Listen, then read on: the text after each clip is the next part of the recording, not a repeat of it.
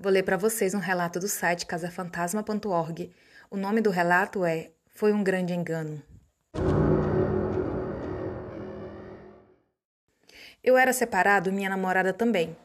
Já tínhamos uma relação de quase três anos, mas ela morava em um apartamento e eu em outro. Ela então resolveu mudar-se para um outro apartamento. Após mudar-se, ela dizia que vivia incomodada com algo, como se houvesse uma ou mais presenças nesse apartamento, inclusive ouvindo uma respiração ofegante pelo local. Eu, particularmente, não sentia nada de anormal nele, mas ela dizia que ficava bastante insegura. Embora o apartamento fosse muito legal, ela dizia que tinha alguns pesadelos, chegando a acordar toda suada em algumas ocasiões. Uma vez disse que ouviu uma voz no corredor chamando o nome de Antônio. Outra vez, ainda meio sonolenta, sentiu um chute na lateral da cama. E a cortina do quarto algumas vezes balançava ou até mesmo esticava toda até quase o meio do quarto sem ter vento nenhum ou estando as janelas fechadas. Ela reclamava que a televisão ligava de vez em quando sozinha. Ouvia gemidos de mulher também. Ela me dizia essas coisas e, muito embora eu frequentasse com uma certa assiduidade seu novo apartamento, jamais havia, havia presenciado nada daquilo que ela relatava. Ficava meio receoso de ficar acreditando naquilo tudo que ela dizia, mas dava algum crédito, sem me envolver muito.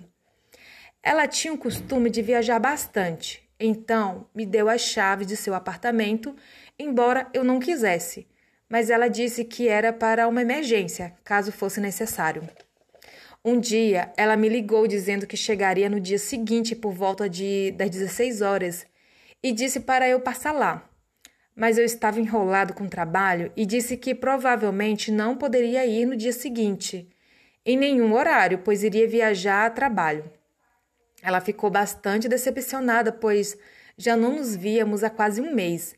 Porque quando um podia, o outro não, e quando um chegava de viagem, o outro é que viajava e senti que ela havia ficado bastante triste. Mas ela disse que ficaria por lá mesmo e que queria muito me ver. Ocorre que no dia seguinte, quando chegou às 18 horas, recebi a notícia de que os planos da viagem a trabalho haviam sido cancelados. Eu fiquei muito feliz com a notícia porque então poderia fazer uma, visita, uma visita surpresa para ela.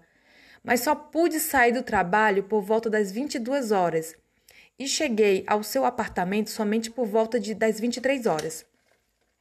Então, embora não gostasse de ficar entrando em sua casa pela própria privacidade dela, tinha ouvido dela mesma que ficaria por lá e estava triste por não poder me ver. Isso é que me motivou a ir lá de surpresa, porque ela mesma disse que chegaria de viagem naquele, naquele dia, de tarde, e ficaria lá. Senão, jamais teria ido de surpresa, teria ligado para ela antes. Quando cheguei, meti a chave na porta e entrei pela porta dos fundos.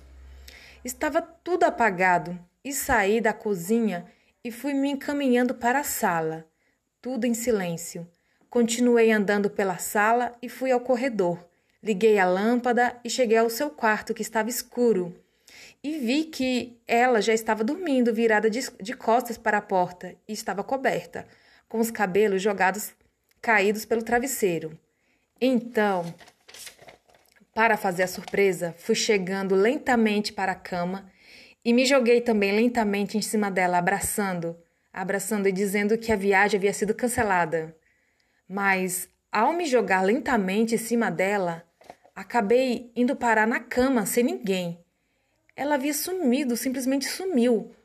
Tomei um grande, um grande imenso susto, sem entender nada. Acabei caindo da cama. Corri para o interruptor para ligar a luz e realmente não havia nem sombra dela ali no quarto, nem no apartamento todo. Peguei o telefone e liguei, tentando localizar minha namorada, e ela disse que tudo foi modificado e que só poderia chegar no dia seguinte. Eu disse que estava no seu apartamento e queria lhe fazer uma surpresa, e só resolvi fazer porque ela disse que estaria lá de qualquer maneira. Ela lamentou e disse que só chegaria no dia seguinte. Sentiu que havia alguma coisa errada pela minha voz e perguntou se estava tudo bem. Eu disse que não e perguntou se eu não queria passar a noite lá. Expliquei o que havia ocorrido e ela me perguntou se não tinha presenciado nada de estranho além do relatado.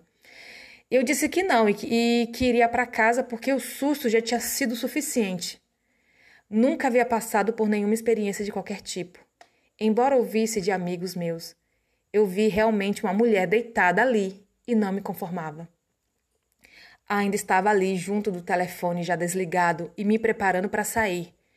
Quando vi um tubo de spray de desodorante que estava na estante, simplesmente se acionado sozinho e esguichar como se um dedo estivesse pressionando o spray várias vezes. Aquilo realmente me fez ficar totalmente arrepiado.